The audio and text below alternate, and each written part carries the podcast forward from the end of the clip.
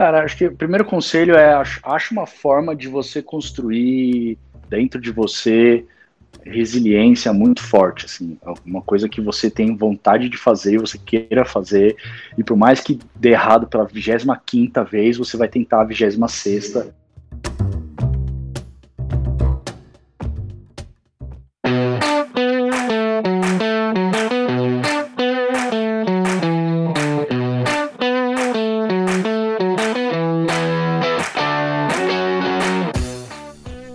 Bem-vindos ao quarto Neocast, o podcast do Núcleo de Empreendedorismo da USP, um grupo multidisciplinar que tem como missão fomentar o ecossistema de empreendedorismo da nossa universidade. Eu sou Gustavo, membro do NEU e aluno de licenciatura em matemática na USP. E eu sou Heloísa, membro do NEU e aluna do curso de biotecnologia na USP. Estamos aqui hoje com Renato Freitas, cofundador das startups 99 e Elo. Bom dia, Renato. Bom dia, gente. Obrigado pelo convite aí de conversar com vocês.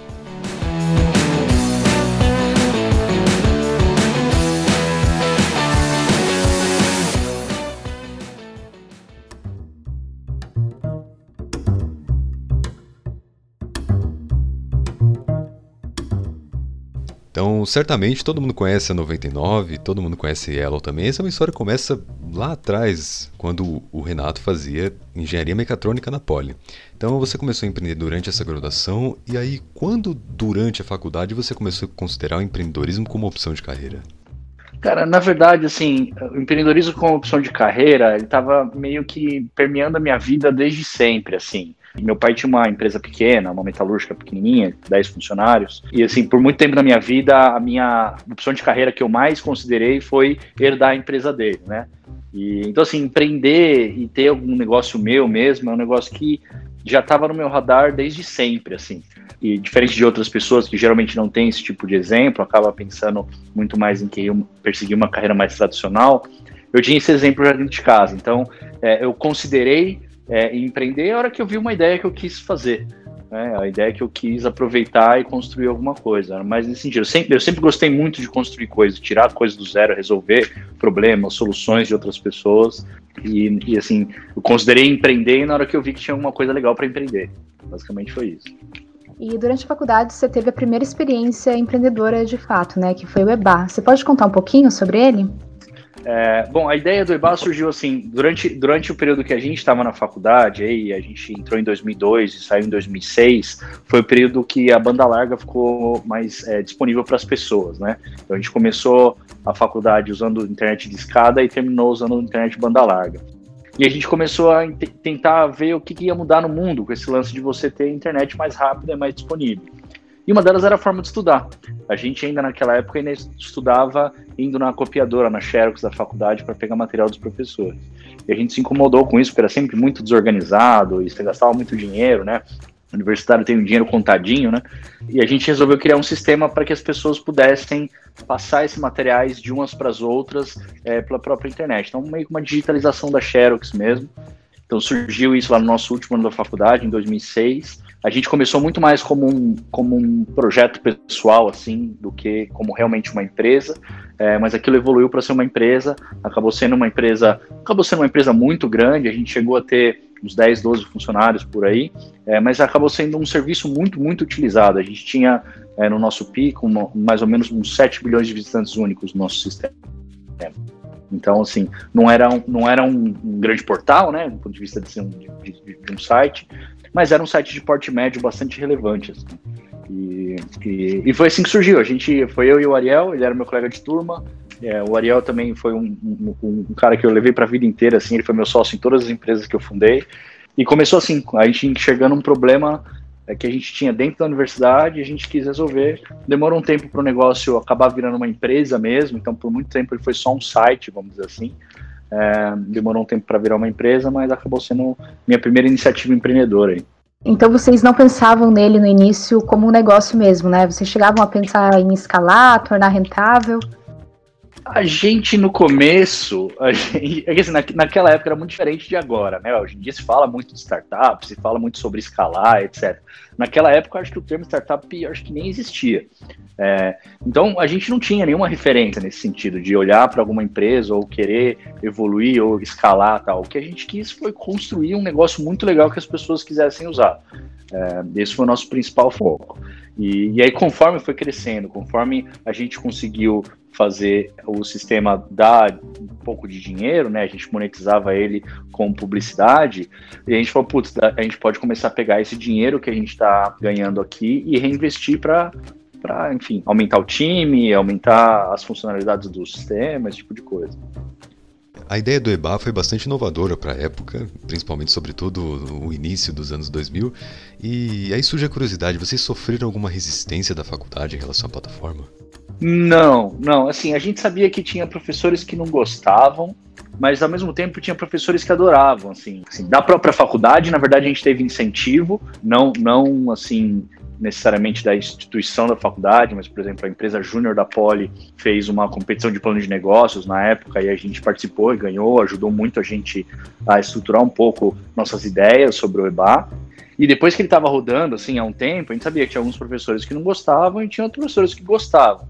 E, e muito rápido, assim, o EBA começou a ser utilizado por universidades do Brasil todo e principalmente universidades onde é, a, a, estrutura da universidade ainda era, é, assim, eles, os professores ainda não tinham estruturas online para compartilhar material com os alunos, esse tipo de coisa, eles gostavam muito do EBA. É, e os professores que não gostavam eram mais os professores que vinham aquilo como fonte de cola, esse tipo de coisa, que, enfim, cola pode acontecer em qualquer lugar, né? Ali pode acontecer também. Então, os professores acabavam torcendo um pouco o nariz, assim. Então, mas, assim, da, da universidade como instituição, assim, a gente não teve nenhuma, nenhuma nem, nem incentivo, nem, nem, nem nenhum tipo de restrição. Para quem está nesse período de graduação e pensa em empreender, você tem algum conselho em relação à faculdade? Alguns conselhos que eu daria, assim, eu acho que tem, a maior parte das habilidades que você precisa para empreender não são habilidades que a, a a universidade vai te ensinar diretamente, assim, não vai ter nenhuma disciplina que vai te dar essas habilidades.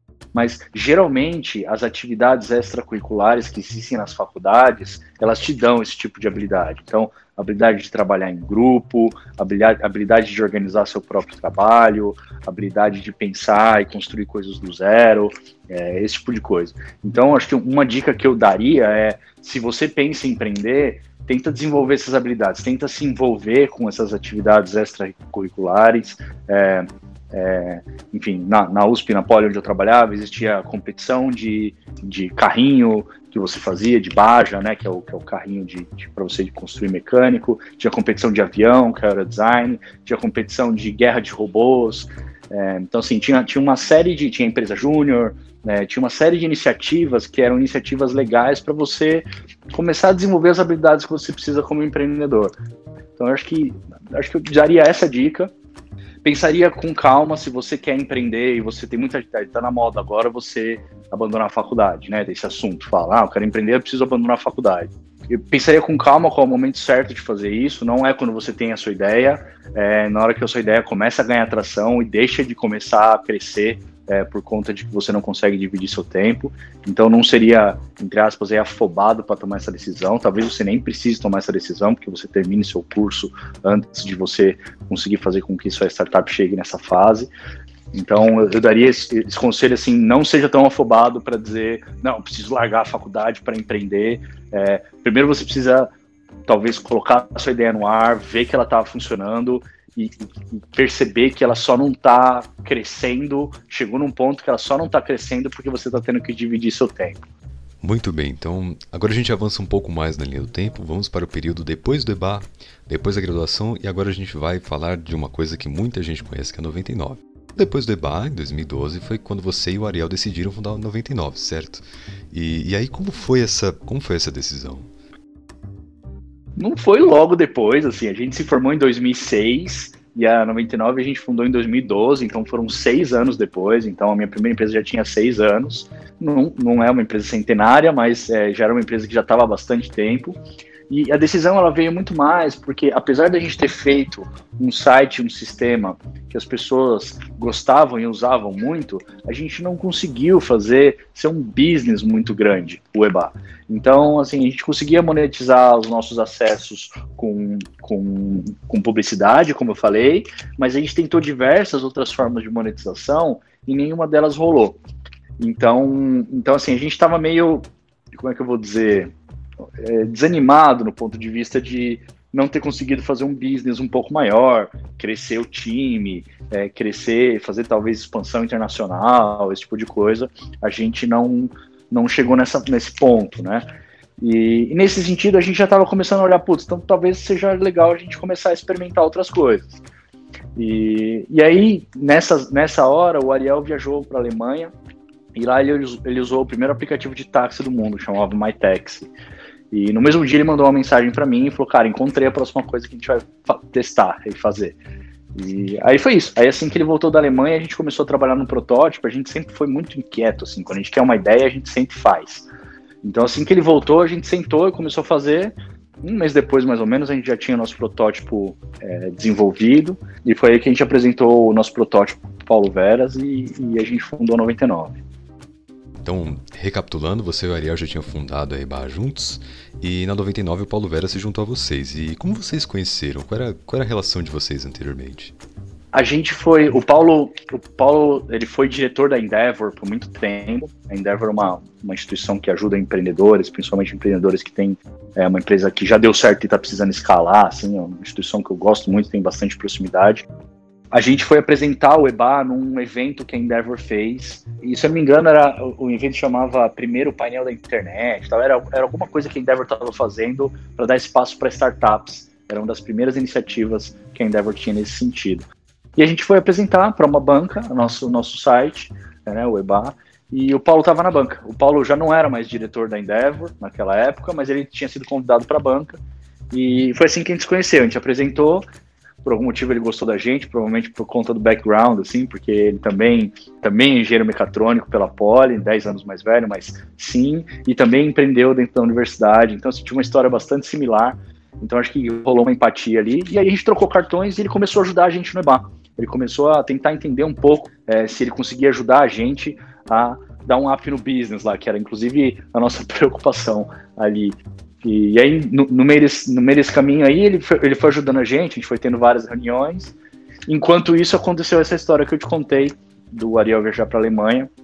E aí, numa das reuniões que a gente ia fazer sobre EBA, é, que a gente fez, sobre EBA inclusive, é, no finalzinho da reunião a gente falou, cara, a gente quer te apresentar uma coisa e a gente apresentou o protótipo da 99. Então, é, foi assim, foi assim que a gente se aproximou do Paulo. Quais foram os principais desafios da 99 no início?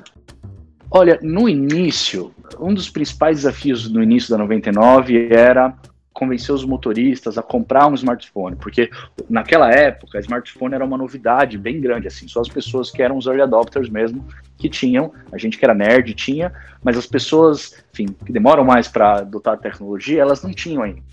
Então, assim, tinha alguns poucos motoristas nas ruas que tinham smartphone, mas a maior parte deles ainda tinha o que hoje a gente chama de feature phone lá, que é o telefone de botão, né? O telefone que não tem tela touch, esse tipo de coisa. Então, não é que quando a gente lançou 99 a gente tinha que convencer os motoristas a usar 99, a gente tinha que convencer eles a comprar um smartphone, era um desafio bem maior.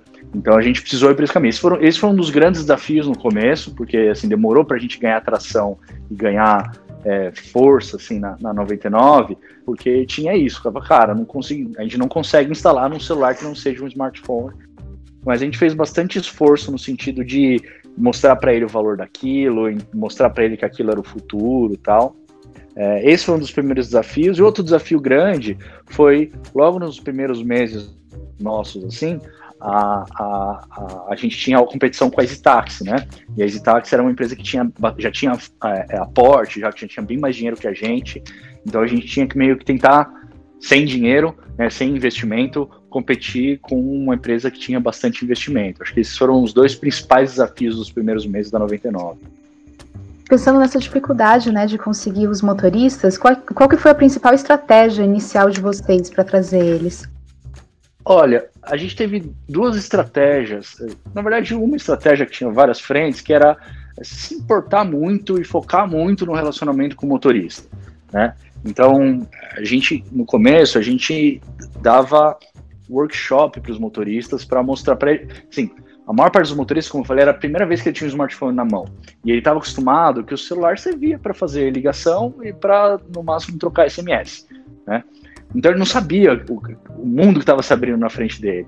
Então a gente fazia recorrentemente workshops com os motoristas de táxi para mostrar para ele que ali tinha um calendário que ele poderia agendar é, corridas com os clientes deles, que ali tinha um tradutor, que ele poderia pegar algum, algum passageiro é, estrangeiro e conseguir se comunicar com ele, tinha aplicativo de controle de combustível. Então a gente pegava uma lista de aplicativos é, para ensinar ele a usar.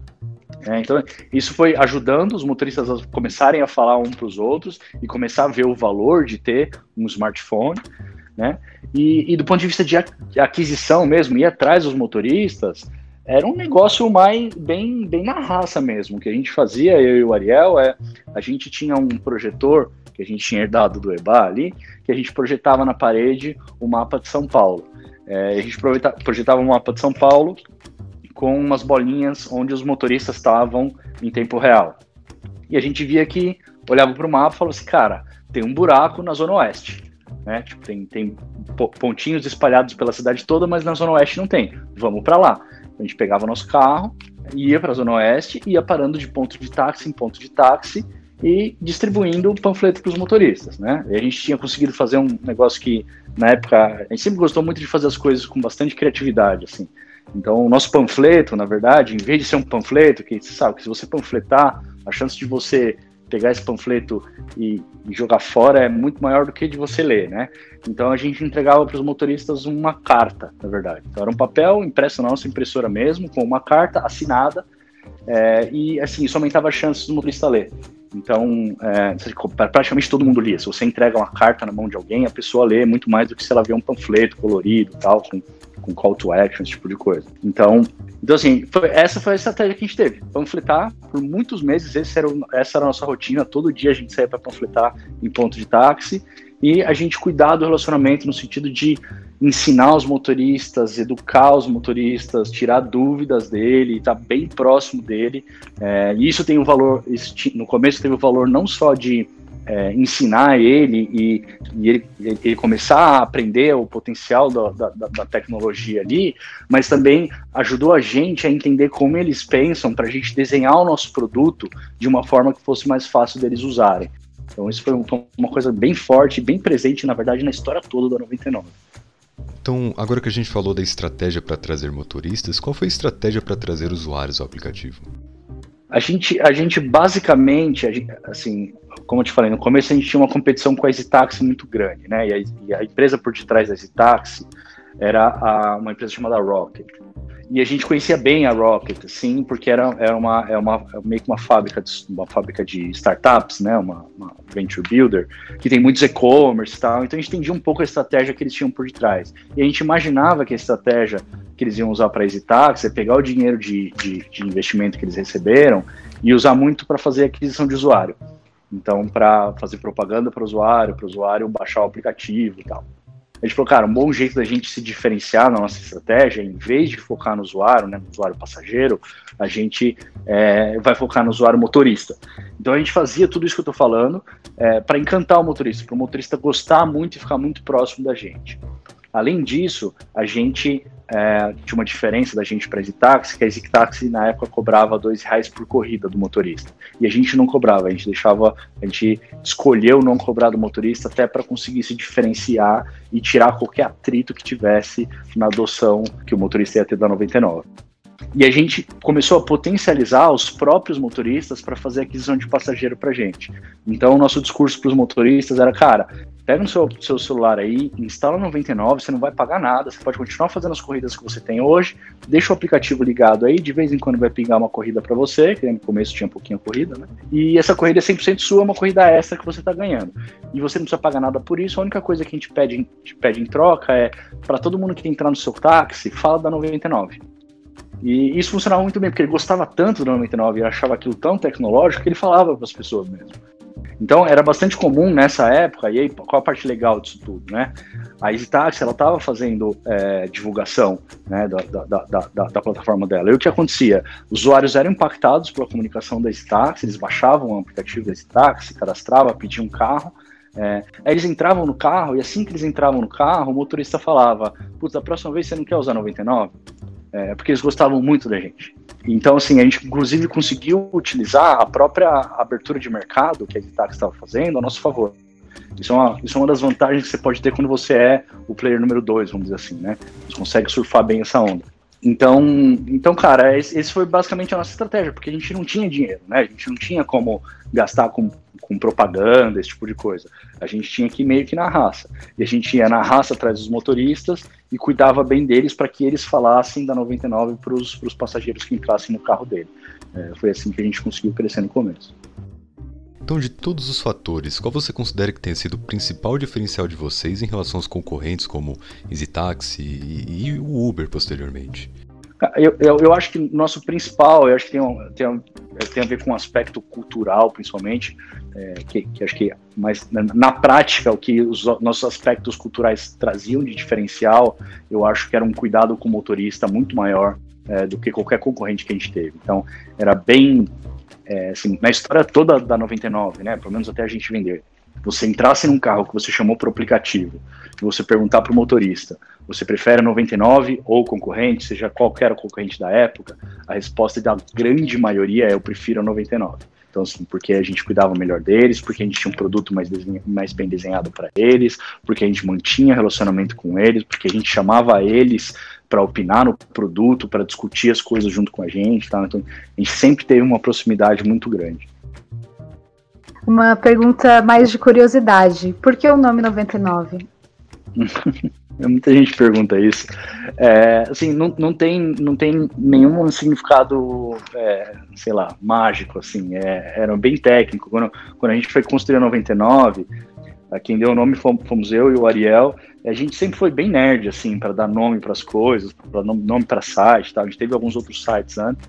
Então, a gente queria dar um nome bem, bem. A gente tinha, uma, a gente tinha um raciocínio bem forte para dar nome para as coisas. Então, a gente não queria um nome que fosse, vou dizer assim, abstrato, tipo, sei lá, Yahoo. É, a gente queria um nome que o aplicativo tivesse a ver com o que o aplicativo faz. E a gente queria um nome que fosse facilmente internacionalizável se a gente precisar levar 99 para outros lugares que falam outros idiomas. E a gente começou a fazer nossa pesquisa e a gente falou, putz, cara, é, a palavra táxi, ela, é, ela significa táxi em praticamente todos os idiomas. É, e outra coisa que é bastante universal é número. Então a gente começou a brincar com isso. Então a gente falou, ah, é, 365 táxis, 1001 táxis, sei lá o quê, e até que a gente falou 99 táxis e gostou do nome, e a gente acabou adotando ele.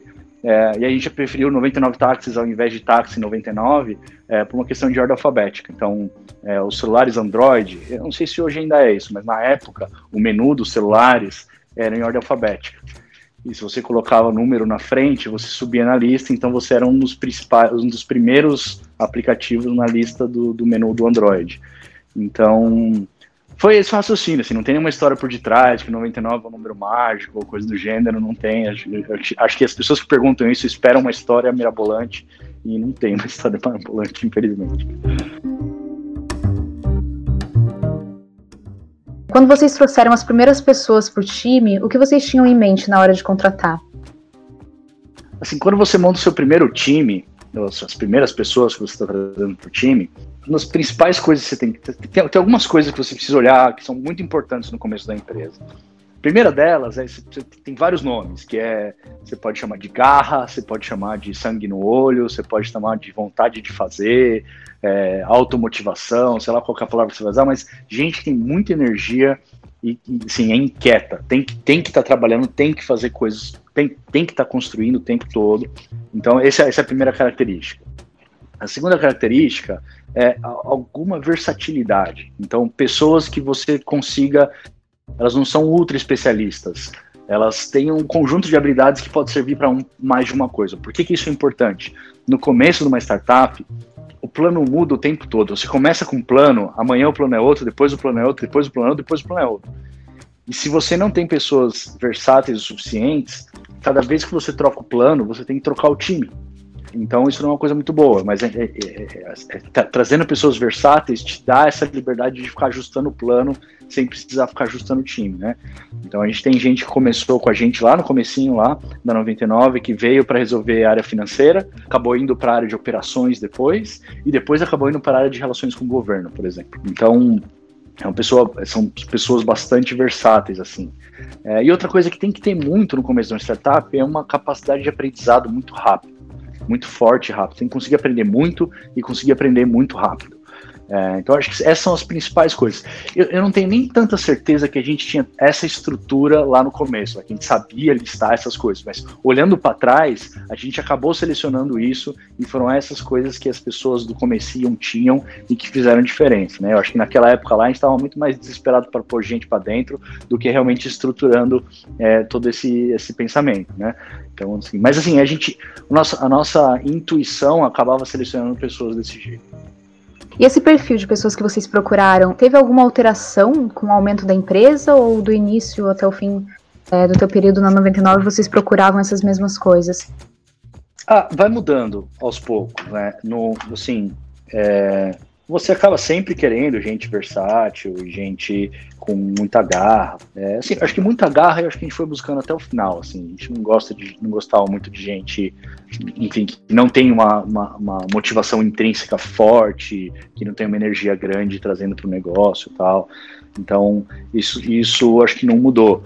Mas, às vezes, conforme a empresa vai crescendo, você vai precisando de gente um pouco mais especialista do que generalista, é, porque você tem alguns problemas que você precisa que seja generalista. Entendeu? É diferente quando você tem, por exemplo, no 99, a gente cobrou, a gente começou a 99 sem fazer cobrança. Então, o desafio financeiro na empresa é um, você tem um monte de conta para pagar, é isso, basicamente. É, e salário, e conta para pagar, etc a partir do momento que você começa a cobrar dos seus usuários, começa a ter receita, você começa a ter um fluxo financeiro, você tem que emitir nota fiscal, você tem que pagar imposto, você tem que é, controlar seu fluxo financeiro, esse tipo de coisa. Então, assim, nessa hora, você prefere ter uma pessoa especialista na área financeira do que um generalista é, que talvez não entenda tão profundamente. Então, você vai adaptando, sim, algumas coisas ao longo da história, mas tem coisas como, sei lá, a vibe da pessoa, a vontade dela de fazer, garra, sangue no olho, esse tipo de coisa, você acaba buscando sempre. Então, saindo um pouco do perfil de contratação, indo para um perfil um pouco mais geral, como vocês pensavam em cultura dentro da 99? Então, como, como era essa preocupação com a cultura que vocês estavam construindo? A gente tinha uma preocupação bem forte com a nossa cultura. A gente tinha alguns elementos da nossa cultura que eram muito, muito presentes. É, um deles era o foco extremo nos nossos usuários. Então, todas as decisões que a gente tomavam, que a gente tomava, era pensando em como deixar a vida do nosso usuário melhor, como deixar ele mais feliz, como resolver um problema dele. Então, esse era, esse era um foco bastante, bastante forte que a gente tinha. A gente tinha muita cultura de, de é, eu acho que a palavra certa é frugalidade, mas é, assim, fazer mais com menos. A gente chama, acho que essa palavra é mais fácil de falar, de, de, de entender, inclusive. É, assim, é você conseguir usar bem os recursos que você tem, é, tirar leite de pedra, vamos dizer assim, né? Talvez seja outro termo de usar, mas assim, fazer, fazer mais com menos. Esse elemento era muito forte. E a gente tinha um, um outro elemento forte que era a vibe da empresa. A gente gostava sempre de ter um clima mais leve, descontraído, enfim, não quer dizer que é descomprometido, na verdade, é bastante comprometido, mas os problemas não precisam ser tão dramáticos, você não precisa levar as coisas tanto para o lado negativo, a gente era sempre super otimista e muito com vontade de fazer, e muita garra, e muita, é, assim, diversão, descontração, vamos dizer assim. E assim, aquela história, você não precisa, não, você não precisa usar uma gravata para você dizer que você é sério, você pode usar uma camiseta e ser sério mesmo assim. É né? uma coisa que veio muito com, com a história do Google.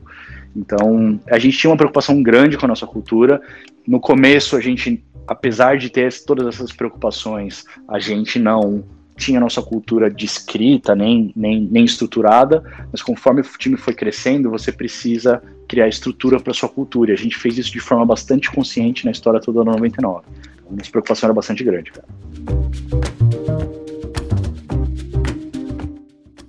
Passando um pouco mais ainda na, na linha do tempo, já falando sobre a Yellow, como que surgiu a ideia da Yellow?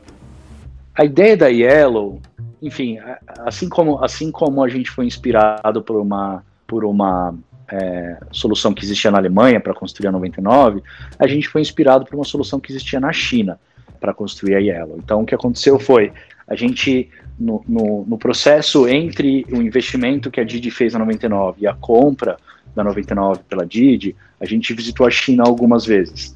E lá a gente viu as bicicletinhas da OFO e da Mobike na rua. Não só a gente viu, como a gente usou. A gente teve a experiência de ser usuário lá.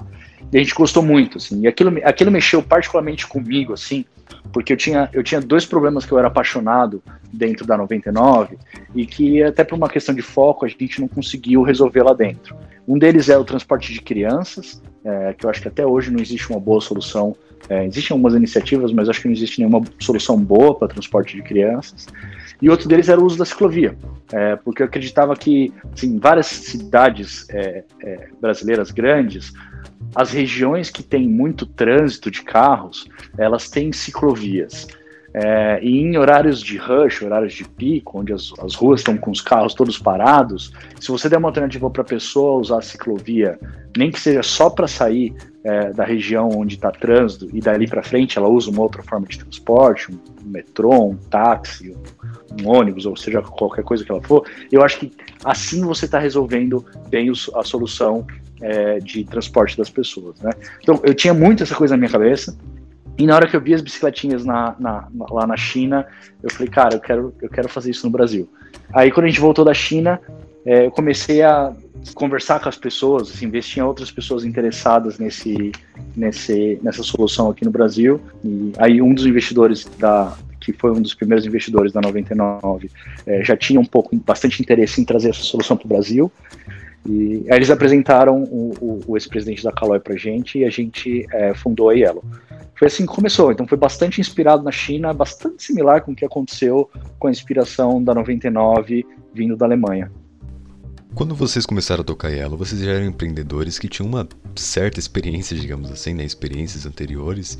E o que mudou na fundação da Yellow? Então, algo que vocês tiveram dificuldade com a 99 se tornou mais fácil?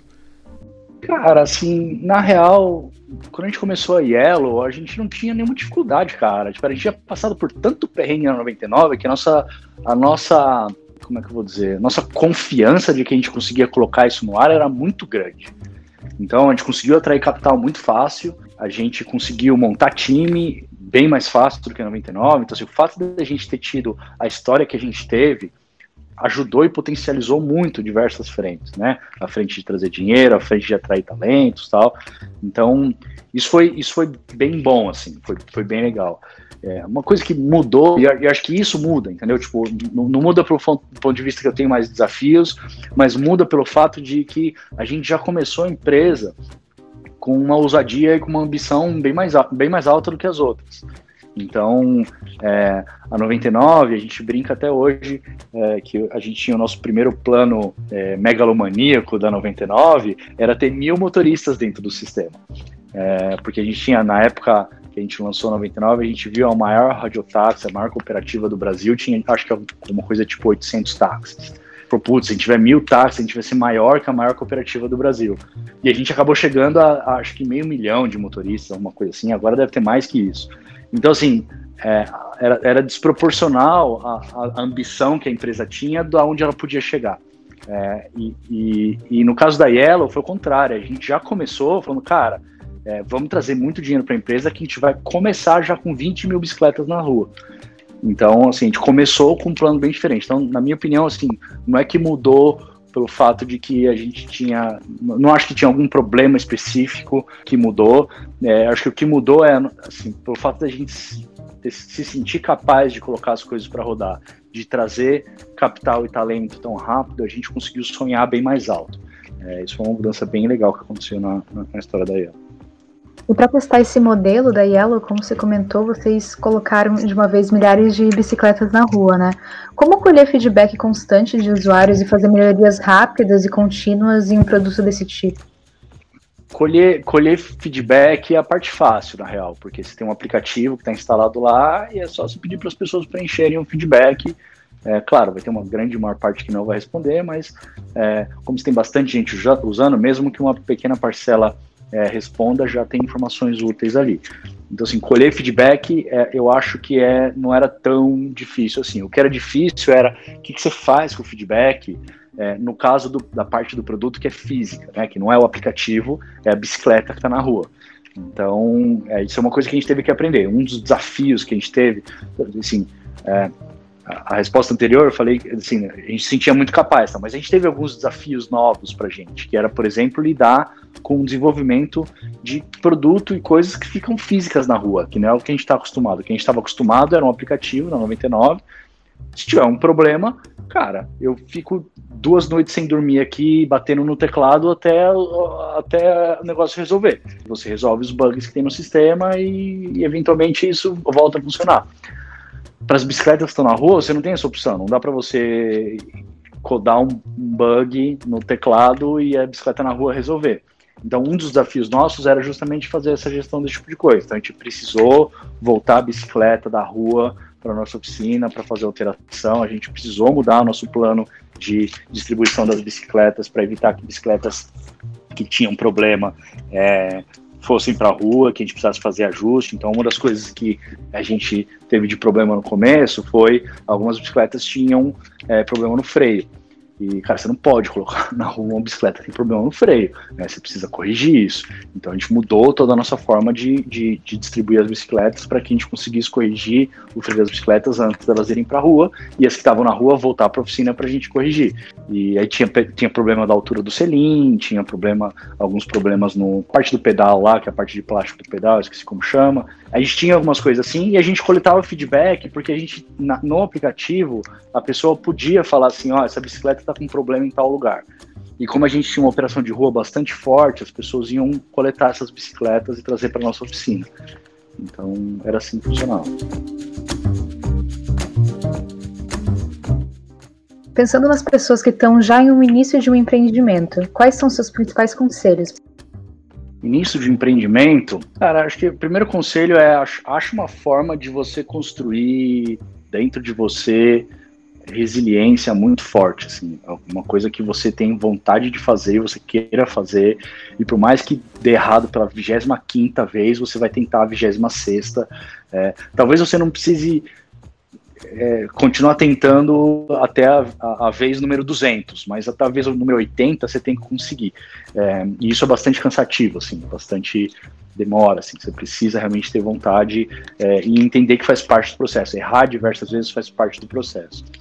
É, e outra coisa que eu diria é tenha, tenha mais apego e paixão pelo problema que você está querendo resolver do que pela solução. Então é bastante comum é, você construir uma solução para um determinado problema e a solução não, não, não, ser exatamente bem aceita pelos usuários ou não é exatamente aquilo que resolve o problema e você tem que mudar ela. É, e, e, assim, você não ter medo de ter que mudar o que você fez até agora é uma coisa bastante importante. Porque, como eu falei, se você tiver paixão pelo seu cliente, pelo problema que ele tem e tal, você vai, mesmo que você precise jogar fora tudo que você fez e fazer de novo, é, é importante. É melhor do que você ficar tão apaixonado pela solução que você vai ser igual o violinista do Titanic, né? Que você, o barco vai afundar e você vai afundar junto com ele. Então, é, acho que é essas dicas que eu daria para quem está começando a empreender agora. Na sua trajetória de fundação, tanto da 99 quanto da Yellow, tem alguma decisão, algum comportamento seu que hoje você vê de forma diferente ou que, ou que teria feito de outra forma? Ah, cara, provavelmente deve ter uma porrada deles. Não sei se eu consigo lembrar, assim. É, acho que, cara, acho que pensar grande é uma coisa que eu gosto muito de, de, de, de provocar os empreendedores. Como eu falei, a gente, a gente começou pensando pequeno, bastante pequeno, perto do que a gente pode, e eu acho que é um pouco isso da cultura do brasileiro mesmo. A gente tem poucos exemplos de empresas de muito sucesso no Brasil, é, diferente de outros países como China e Estados Unidos.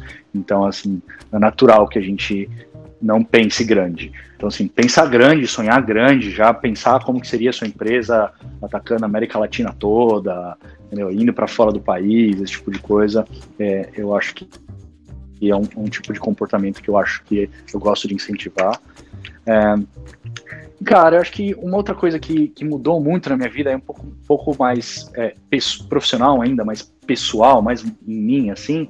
É, eu, de, eu demorei muito para começar a ter um, um, um, como é que eu vou dizer, um autoconhecimento melhor, assim, me entender melhor. E, e eu acho que isso acaba vindo com o tempo, é, mas eu acho que eu poderia ter acelerado esse processo é, se eu tivesse pensado de forma mais consciente nisso, entender o que, que você é bom, o que, que você não é bom, quais são suas habilidades, por que, que você é diferente das pessoas, por que, que você é mais qualificado, e tá simplesmente confortável com isso, cara. É, porque às vezes você fica brigando com isso para você ser bom numa coisa que talvez você nunca vai ser bom, e a melhor solução talvez seria você delegar isso ou compartilhar essa responsabilidade com outra pessoa, em vez de você ficar brigando com isso.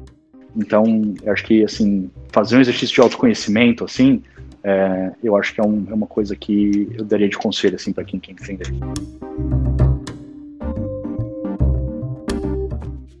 Hoje você investe em startups, né? Como que isso começou? Começou porque, assim, eu sempre gostei muito de ajudar outras startups, assim, eu sempre tive um, eu sempre tive um desapego muito grande com o que eu aprendi e com as minhas ideias e com as coisas na minha cabeça. Eu acho que as coisas que, que surgem na minha cabeça e os aprendizados que eu tenho, é, eu quero que outras pessoas tenham. Eu sempre tive uma vontade muito grande de compartilhar isso. Então, desde o começo, eu sempre ajudei muitos empreendedores. Depois que a gente começou a ter um pouco mais de visibilidade por conta da, da, da história da 99 e tal, é, começou a surgir mais oportunidades de eu fazer investimento anjo, tipo de coisa. E eu resolvi aproveitar isso.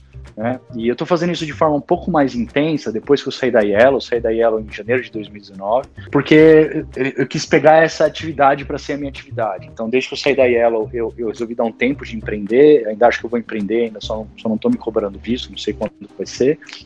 E, e, enquanto isso, minha profissão é essa: ajudar outros empreendedores contemplando desde, desde investimento anjo até mentorias, até tem um programa para ajudar empreendedores universitários também, uns é, webinars quinzenais. Então, eu tenho um, um conjunto de iniciativas para ajudar outros empreendedores.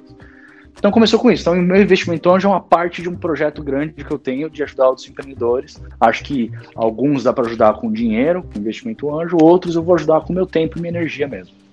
E o que você procura numa startup na hora de investir? Cara, eu sou um investidor anjo um pouco diferente, assim, porque minha decisão ela não é financeira, tá? Ela, ela inclui decisão financeira, claro, não quero colocar dinheiro numa coisa é, que não vai retornar o meu investimento, mas o, o meu principal ponto de decisão é, para ajudar para investir numa startup é o quanto que eu acredito que eu consigo ajudar, o quanto que eu acredito que eu consigo fazer diferença na vida da startup. Então, é, isso envolve pensar descobrir qual a, qual a relação que eu tenho com os fundadores, se eu consigo ter empatia, se são pessoas que eu consigo sentar e conversar no sentido de que a gente se dá bem mesmo, que é, as nossas ideias batem, que nosso estilo bate, esse tipo de coisa. Eu, eu preciso, de certa forma, meio que me apaixonar pela ideia que ele está construindo também, então precisa ser uma coisa que eu tenha uma certa relação, senão não vou querer ajudar, é, senão não, eu vou querer fazer qualquer outra coisa em vez disso. E precisa ser uma coisa que eu acredito que vai dar certo tal. Precisa ser uma coisa que, que imagino que vai dar um retorno em algum momento. E, então, assim, basicamente, minha, meu, meu, meu jeito de pensar é quando surge uma, uma oportunidade de investimento para mim, é, eu falo assim, cara, imagina essa empresa daqui dois, três anos, nessa situação, o Renato tendo investido, o Renato não tendo investido, qual que é a diferença? É, se for uma diferença grande, se eu acredito que a diferença é grande, é aí que eu fico interessado entendeu? E aí, e aí acho que tem, tem coisas que são intrínsecas à startup, é, que é, assim, as minhas habilidades, a minha experiência ajudam ela, sim ou não, e tem outras coisas que é o meu interesse em ajudar, tipo, aqui, eu tenho, eu tenho vontade, eu tô animado para participar disso, quero fazer parte dessa história, é, porque se eu não quiser, eu provavelmente não vou ter interesse de ajudar, vou querer fazer outra coisa. Então, mais ou menos, mais ou menos essa linha de raciocínio que eu sigo. Existe algum perfil de empreendedor que te atrai ou que você procura? É, eu geralmente ajudo, consigo ajudar mais empreendedores, é, como é que eu vou dizer assim, não, queria chamar inexperientes, mas que não tem muita experiência, entendeu? É, chega para mim a oportunidade de gente que, ah, tô empreendendo pela terceira vez, tal. Apesar disso ser muito bom do ponto de vista financeiro, é, diminui bastante o risco de o negócio não dar certo, é, é, um tipo de empreendedor que eu consigo ajudar muito pouco, porque, cara, esse cara já viveu tudo, diversas coisas que eu poderia ajudar, ele mesmo já se ajudou, ele mesmo já sabe. Então, é, eu prefiro empreendedores que não tenham tanta experiência e, e, cara, gente que tem sei lá, eu acho que precisa bater o santo, e aí eu não sei meio descrever assim como que bate o santo. É, assim, a gente tem que se, se dar bem, tem, tem, que um se interessar pelo outro de alguma forma.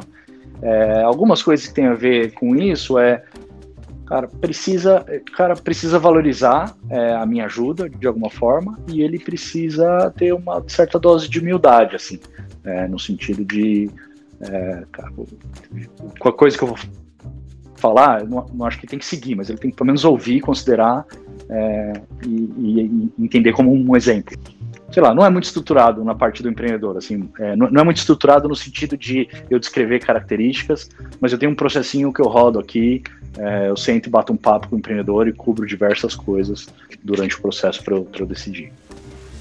E qual você considera o melhor momento de uma startup para iniciar a procura por investidores? Essa é uma ótima pergunta, cara. Eu acho que o, no começo, assim, para você buscar o seu primeiro investimento, inclusive tem um dos meus webinars lá no meu site, é, um dos webinars é justamente isso, como buscar seu primeiro investimento, é, que, eu já, que, eu já, que eu já falei. Mas a, a, o jeito que eu gosto de pensar é o seguinte, cara, faz tudo que dá para fazer sem dinheiro. Na hora que realmente, fala assim, cara, aqui não dá para fazer nada sem dinheiro, eu acho que é nessa hora que você tem que buscar um investimento.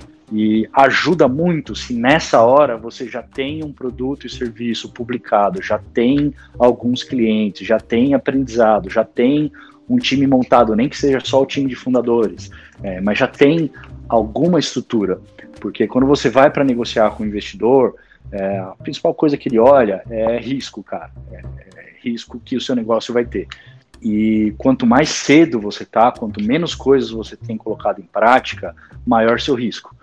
Então ele vê o risco de você não ser capaz de colocar em prática aquilo, ele vê o risco de você não conseguir atrair talentos, ele vê o risco do seu próprio negócio não ser a sua solução, não ser né, uma solução que os seus potenciais clientes gostam, ele vê o risco de você não saber fazer uma boa gestão de dinheiro, ele vê o risco, tem uma série de riscos que ele vê. E se você tem bons exemplos para cada uma dessas coisas, para dizer, pô, já consegui montar um time legal, já coloquei produto na rua, já tenho não tenho muitos clientes, porque não consigo sem dinheiro, mas eu tenho três clientes aqui que me amam. É, entendeu? Tipo, você tem um conjunto de coisas que você consegue trazer para o investidor é, entender que tem menos risco o seu negócio. Então, eu tentaria empurrar o máximo possível para frente para você chegar numa situação como essa. Porque se você não chega em situação como essa e vai atrás de dinheiro, primeiro que é difícil de conseguir, segundo, se você conseguir, você vai conseguir em condições muito ruins para você. Você vai acabar conseguindo pegar cheques baixos e vender uma, um percentual muito alto da sua empresa. Hoje você é bastante presente em eventos, projetos relacionados a empreendedorismo e inovação, né? É, como você vê essa necessidade de empreendedores mais experientes estarem presentes nesse ecossistema e ajudar né, a fomentar o empreendedorismo tanto dentro da universidade quanto fora? Cara, eu acho que é muito bom, assim, né, por, por, por vários motivos, assim. Acho que um, um motivo é é, é, ter o exemplo mesmo, tipo, as pessoas entenderem, pô, é possível, é legal, eu tô vendo aqui com os meus próprios olhos alguém que conseguiu fazer, alguém que conseguiu construir uma startup, alguém que conseguiu fazer ela crescer, etc. Acho que serve como inspiração do ponto de vista de algumas pessoas que nem considerariam empreender passarem a, a considerar empreender. Então acho que você potencializa a chance de, de, de pessoas empreenderem.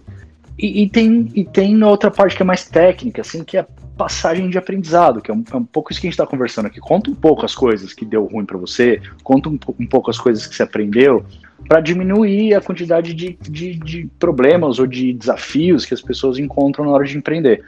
Então, é, eu vejo isso com muito bons olhos. Eu, eu até gosto do fato da gente ter bem mais exemplos hoje em dia de startups, empresas de tecnologia é, que cresceram bem. E eu vejo muita vontade dos, dos, dos empreendedores de ajudar também. Acho que é, tem bastante gente disponível para ir para esses eventos, para contar história, para compartilhar. Então, é, sei lá, eu, eu gosto muito do que acontece hoje. Se, se, se, se o que acontece hoje tivesse acontecido é, no começo da, da, quando eu comecei a empreender, provavelmente eu teria feito uma, uma, uma evolução mais rápida. Assim.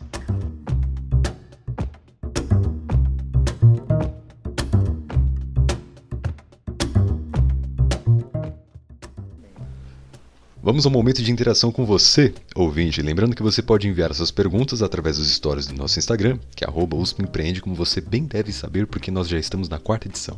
Então lá você fica sabendo em primeira mão quem serão nossos próximos convidados. Vamos à primeira pergunta. Primeira pergunta da Júlia, e ela pergunta: Ah, o Renato tem alguma perspectiva de ter um novo negócio no futuro? Tenho perspectiva e muito provavelmente eu vou ter. O que eu não tenho é um prazo para isso, não gosto de me cobrar nesse sentido. No começo, quando eu, quando eu saí da Yellow, eu tinha essa pressão um pouco maior e é uma pressão, inclusive, que às vezes vem das outras pessoas também. Quando eu, quando eu converso com as pessoas, as pessoas, e aí, qual que é o próximo? É, então, assim, eu, tô, eu estou me dando a liberdade de não me cobrar isso e deixar a hora que alguma ideia me provocar o suficiente ou alguma ideia me fizer apaixonar por ela, aí eu empreendo, não tenho pressa disso e não acho que vai acontecer tão cedo. E a segunda pergunta é do Caio. E o Caio pergunta: Quem foram os seus maiores suportes quando você empreendeu durante a graduação? Nossa, é, durante a graduação eu, tive, eu tive um apoio bem forte do meu pai, que isso foi bem legal, assim, foi uma coisa até inesperada para mim, porque como eu falei, ele era empreendedor e, e, uma das coisas que se esperava na minha família que eu, entre aspas, aí herdasse a empresa dele e assumisse a, a direção da empresa, mas na hora que ele viu que eu estava fazendo um negócio que eu gostava mais, que eu estava mais apaixonado, ele, ele, ele, me incentivou bastante a mergulhar de cabeça, então é, isso foi, foi uma pessoa que me ajudou muito. Eu tive um professor que eu tenho até hoje carinho, um, contato com ele, que é o professor Marcos Barreto, da, lá da, da mecatrônica da Poli, que ele inclusive dava as disciplinas de empreendedorismo. Ele foi, eu acho que ele foi literalmente a primeira pessoa que a gente mostrou o EBA, e, e ele deu palavras de apoio, assim. É, falou, cara, põe no ar, vamos rodar, legal isso tal. Então isso foi, foi um, um apoio legal. E, e, como eu falei, eu tive um outro apoio que não foi um apoio muito ativo, foi um apoio muito mais pelo fato de existir isso, que foi a competição de planos de negócio da Poli Júnior, chamada Ser Empreendedor, é, que a gente participou no ano que a gente lançou o EBA. Não acho que eu tive outros suportes que não fossem esses, assim. Ah, eu quero agradecer também, é, sem, sem dúvida, sou muito grato às pessoas que estavam na banca do Ser Empreendedor, então tinha alguns professores lá, é, eu não lembro os nomes deles, mas eles foram muito foi muito legal porque a banca não teve dó, assim. É, eles, eles realmente fizeram diversas provocações bem duras para gente lá durante a, a, a, nossa apresentação, mas eu acho que uma banca dura é uma, uma, banca, uma banca boa é uma banca dura mesmo, que dá, que dá, dá porrada para você crescer. Então, acho que esses foram os apoios que eu tive enquanto estava dentro da universidade. E se a sua pergunta não foi selecionada, não fique triste porque eu posso te garantir que foi difícil escolher as que perguntamos. Então, continue enviando suas perguntas pra gente e você com certeza uma hora vai interagir com os próximos convidados. Infelizmente estamos já perto do fim, então muito obrigado Renato pela, pela participação. Certamente foi muito interessante escutar você.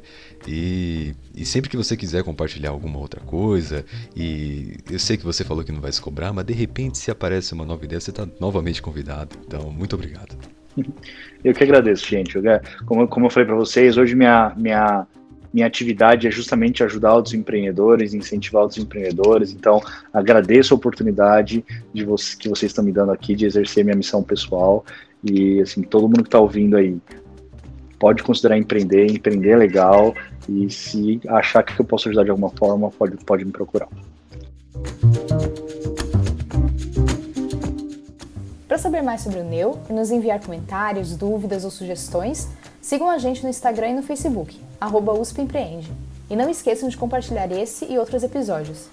E nos vemos no próximo episódio.